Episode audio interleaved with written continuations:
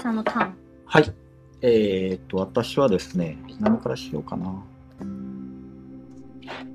短編小説集2冊、はいどういうくくりで、じゃあ。えーはい一つが12月の10日。ああ。木本さんですね。。はいい。ジョージョージ・ソーンダーうス、ん。岸本幸子さんが、はい。もう一冊は、君という生活、キム・ヘジン、韓国。古川彩子さんの役で、それぞれ短編集ね。で、えー、短編集って、はい。なかなかその、短い世界に突然入り込むんで、うん。読むときって、最初苦労することないです。プロ。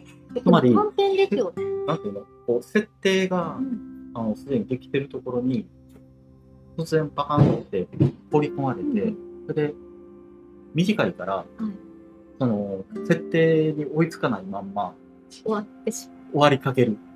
あるいは、設定、設定に馴染むのに必死になって、半分ぐらいがいく。まう。うん。その、何を書いてるかわからないまんま、はい。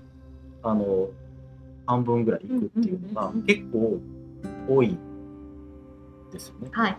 で、あの、この12月の10日は多分そういうパターン、うんあの、短編集、短編作品が結構多くて、あの、何を、これ、な何の話をしてるんやろうみたいな話が結構多いんですよ。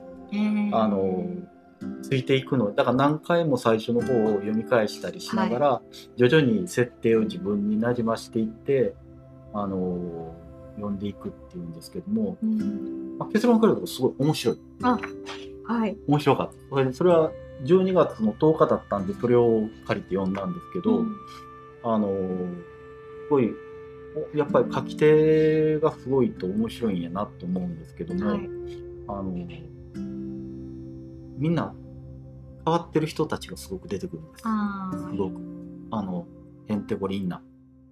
だけど、例えばすごくいろんなこう妄想をしたり、あいつより俺の方が絶対決まってるみたいな話をそういう人たちがすごい出てくるんですけど、今日読んでるうちに、変わってる人たちと自分ってそんなに変わらないし、うんうんむしろ自分の方が本当は変わってるんかもと思ったりする。うーん。そっちの人の方がまっとうじゃないのかなと。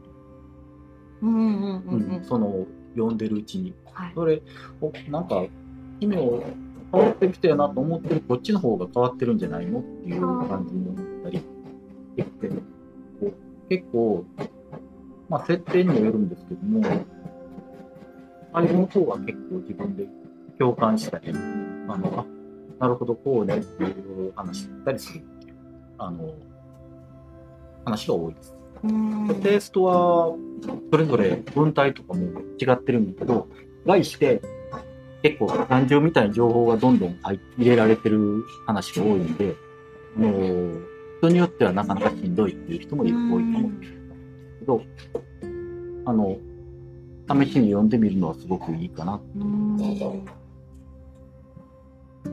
前回も、あの、岸本さん翻訳の、あの、ルシア・ベルリンの話になりましたよね。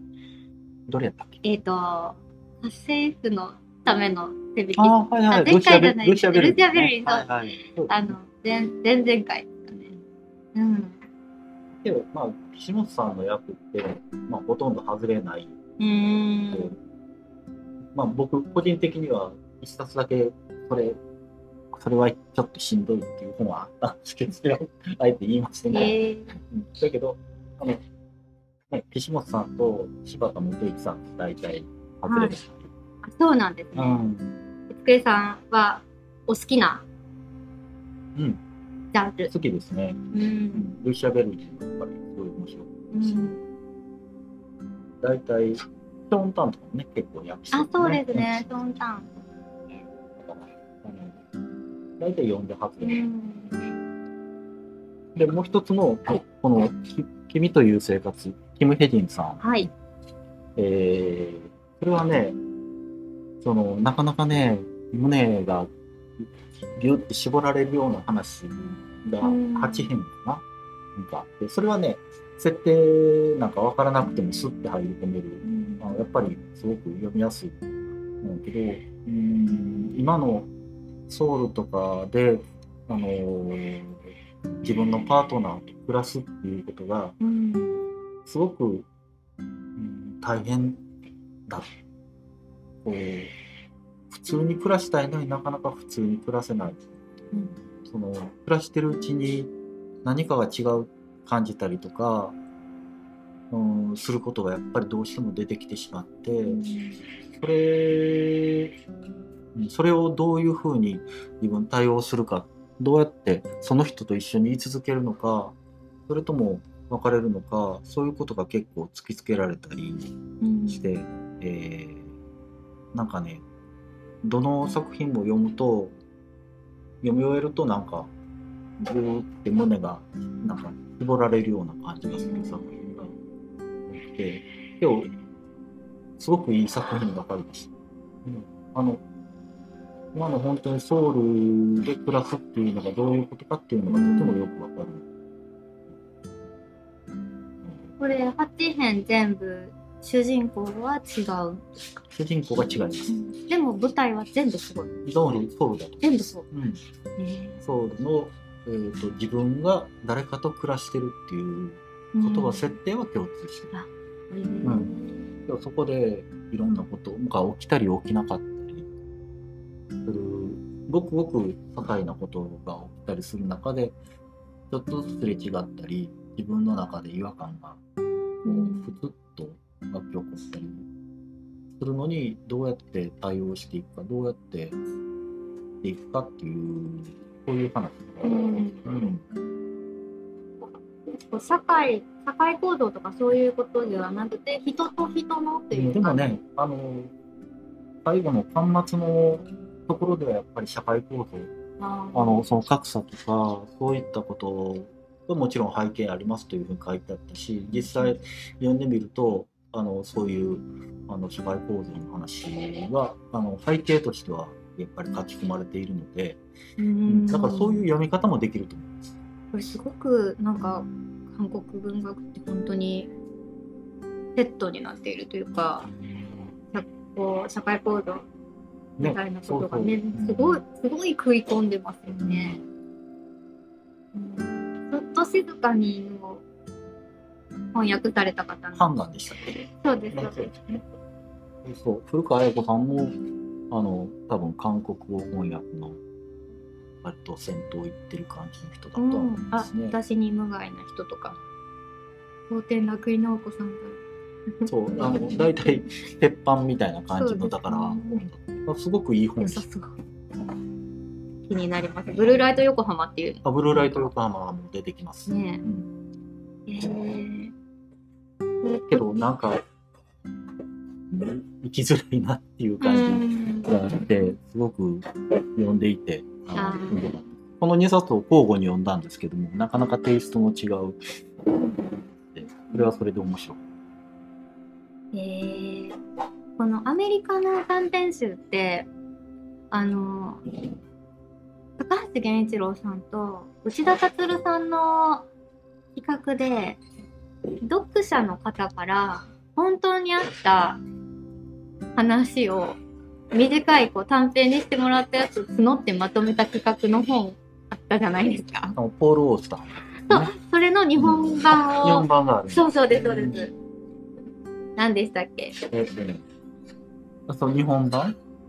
日本版。2つ出てるんですけどう。ポール・オーの曲を日本でもやってみようということであ 2, 2回やられて2冊「緑」っていう本ともう1冊。あそれは僕初めて知っ それ持ってるんですけた。どそれがねすごい面白くてあの何が面白いってあの読者の人が投稿してきた本よりもあ本じゃないお話よりも前書きとか後書きとかに書いてあることがすごい面白かったんです。アメリカでやったらこういう風になって日本でやったらこういう風になるよねっていうやっぱりこういう風になるんだね嘘みたいな本当の話っていう本なんですけどね。え嘘みたいな本当の話を募った時に日本人はどういったことをあの投稿してくるとかっていう。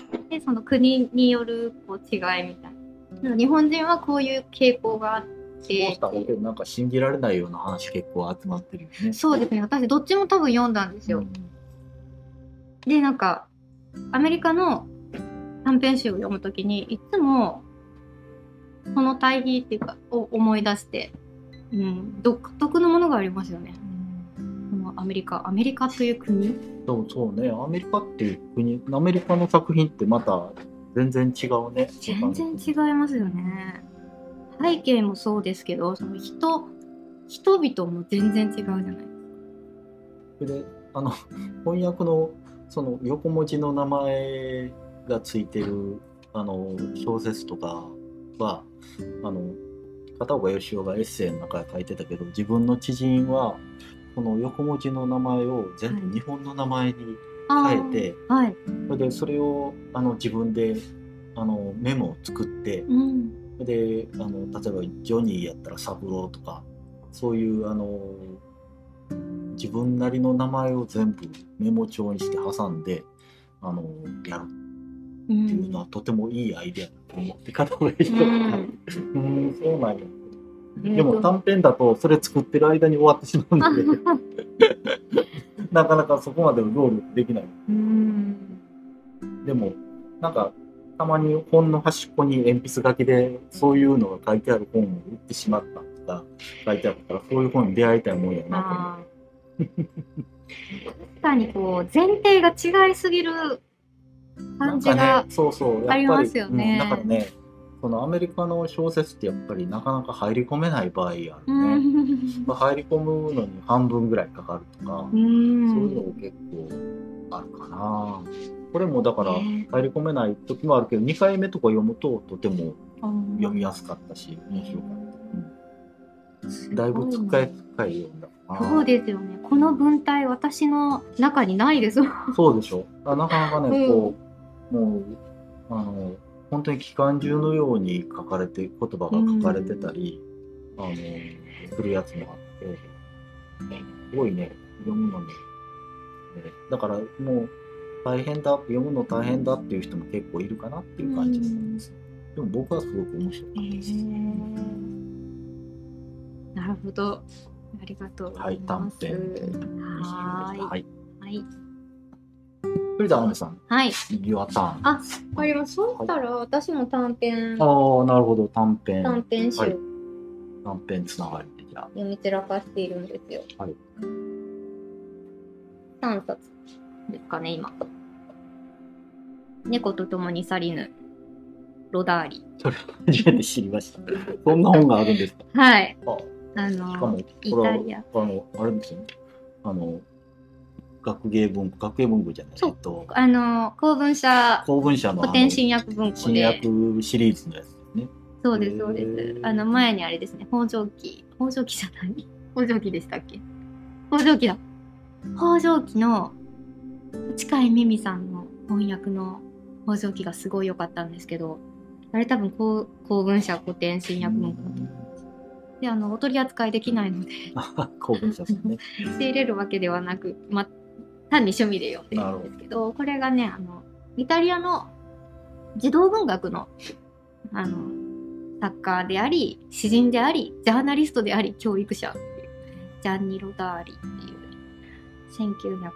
1920年から80年、ご存知じゃないかなと思いますよ。チポリーノの冒険とか、ああ、それは聞いたことあります。荒読ん井で、ないけど。荒 い荒井、訳した人名前がで出てこない。えっ、とね、私の大好きな、あの、絵本作家さん、画家さん、すか荒井、荒はい井、荒井良二さん。荒井良二さん。そうパパの電話を待ちながら違いましたっけね。ああ、はいはい、ある、わかります。うんうん。あの、僕も持ってますわ。あ、本当ですか？読んでるじゃん。いや、いや、置いてある。そうそうそうそう。あの、あの方です。あのロダーリですね。でう、んあの、まだ全然読みかけなんですけど、これも短編集で、まあ、高等無形なという。もう猫にななろうと思ったおじいちゃんがその本当に猫になっちゃったりとかね。そういう本あのそうそう。それぐらいやっぱり動画あの童話書かれてる方だけあって。これが子供向けなのかどうかはちょっとわからないけどもともとそのイタリアで出された時にイタリアの本って普段読まないのでなんかイタリアってどんなトーンなんだろうなっていうのもなんか気になったりして今読んで結構面白い。面白くてそれですごく短いので一編一編が。短いしなんか確かになかなか入り込めないどういうことみたいなことって特に外国の文学だとあると思うんですけどそれはなんか特になくて。うん。スッと入れるんですけど展開があまりにも早いかつぶっ飛んでたりとかしてでも笑いながらついていける感じではありますね。娯楽、うん、猫。のそうですおだわり猫と共に去りまだ全然途中ですけど。知的ファンタジー短編集って書かれてますね。と,、えっと今冬だから読もうと思ってこれすごい読んでる方も多いかな。田和田陽子さんの「雪の練習生」っていうこれ読まれましたあのね、それは多分僕読んでないと思うんですよね。あの、ただその想定僕覚えていて、はいその熊がなんか座ってる想定を。あ文庫の方うんだから多分文庫で手に取ったのかな。うんなんかその想定には覚えがあります。これでも短編集じゃないな。短編集じゃなかったです。短編ではないけど、主人公が北極熊で、さそうで3代にわたる北極熊なので、主人公変わっていくんです。だからそう、短編ではなかったです。小説ですね。これ、あれ、僕読んだのかな？う んその三代にわたる、あの、その、白熊の話ってなんか僕覚えがあって。うんうんで最初サーカスから始まるんですけど膝を痛めてサーカスの花形から事務職に転身しやがて自伝を書き始めた私っていう編集者のオットセイに読ませてみたいな感じなんですけどね。という、うん、そうですね。なんかこう季節性すごいありますよね読書。うん。冬だからっていうのと何ででしょう。あのちょっと北の方の話が読みたい感じがあって、まあ冬だからなんですかね。雪の練習生で。仕入れることはできないので、あんまり 新潮文庫。新潮文庫なんですよね。あの新潮文庫新新潮社の本取り扱いないのであんまりこう詳しくご案内してもお店に来てもまあないわけなんですが すごいなって思いますね。むちゃくちゃなアイデアなんですけど全然こう読んでる時に、うん、むちゃくちゃじゃんみたいなことも、まあ、すごいなとは思います。よくこんなこと思いついてよくこんな風に文章にできるなというかなんかぶっ飛んでいるのに読ませるしこう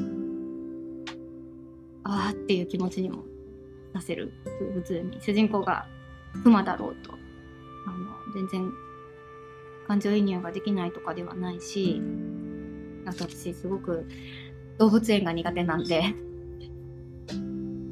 辛い。ちょっとほんのりずっと辛いんで。すけど。うん、でもまあでも辛いけどでも読みたいってなってしまう面白さというかねありますね。ちょぶっ飛んでるのを読ませるっていうのは、そのさっきの12月の10日と同じか。結構ね。そうそうでしょうこれもね。ぶっ超ぶっ飛んでるし、うんもう文章もぶっ飛んでるけど、しかしなんか読ませるんですよね。うん不思議にね。だからやっぱり、そういう優れた作家って、何かしらこう、こっちと同じ金銭をこう、叩く。どんな設定でも結構叩いてくるね。うんそうだから、つい読んでしまうね。いやちょっと私最後の方を先に見ちゃう癖がありましてえ？え？ああちょっと辛そうだなって思うんですけどでもちゃんとあの読み通したいなってまあ、できれば。思っておりますそしてこっちはは本当に短編集。これまた、あの、あれですよ。あの、ファンタジーの短編集なんじゃないでしょうか。ヘレン・ディラうんガルシア・マルケガルガルシア・マルケス。あーこれ読まれました？いや、読んでないですね。これも多分。ガルマルケスも読んでないえ、。本当ですか、あえてですか？あえてじゃない。あえてじゃない。あ 本当に。わ多分よそこまで手は回っていないだけであ読んでいません。悪いイメージがあるとかではなくて。全然全然。あのイメージも全くだからない。あ、そうなんですね。大人のための残酷な童話として書かれあているっていう本に普段は手を出さないんですが、あなぜか手を出した。出してしまったっていうのが、この表紙が好きすぎるっていう。まあ、サボテンのはい。花が。うんやっぱり見るたびに気になって、うんしまってサボテンだけじゃないんですけど、この、なんかもう文字の入り方とかも、なんか全部絵になるわーと思って、気になってですね、ちくま文庫。100年の孤独と続調の秋に大作に挟まれて生まれた短編集、はい。これも奇想天外だそうはい。と思いますよ。ちょっとね、読んだんですけど。うんこれもまあ、なんかでも、何でもかんでもぶっ飛んでいるっていう表現に入れてしまうのもどうかなと。でもぶっ飛んまあぶっ飛んでない小説もあるかこっちはぶっ飛んでないでもまあこう短編集でねちょっとファンタジーだったりするとまあぶっ飛んではいますよね。うん、ちょっとまた違う意味でぶっ飛んでいると思うんですけど読んでみあのちょっとまだ読み始めなので読んでみよう。ガルシア・マルケスってどこの方ですか？南米ですよね。うんコロンビアか。うんうん、そうだ。ちょっとこうイタリアと南米とロシアとみたいな感じでなるほどなんて言うんだろう。私、すごく、なんででしょうね。閉読したいんですよね。閉食みたいにしたいんですよ。自分なりのね自分なりの、そうそうそう。なんででしょうね。セットにしたいんですよね。一つではこうなんか同じ味が続くと、うーあん。のいまいちなんじゃない？そうかもしれないし。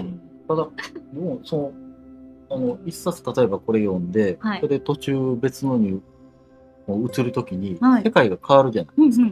うん。それでせっかくなんていうのこっちの世界に入り込んでたのに、うんそこからよっこいしょって別の世界に移るっていうのはそのなんてもったいないっていうかそういうふうになることはない。多分、なってる間は、読むのをやめないと思うんですけど、そうその没頭していたい間は、やめないと思うんです。あの、なんでしょうね。でも同じ味続くのもともと苦手なんですよ。うんあの、食べ物とかで。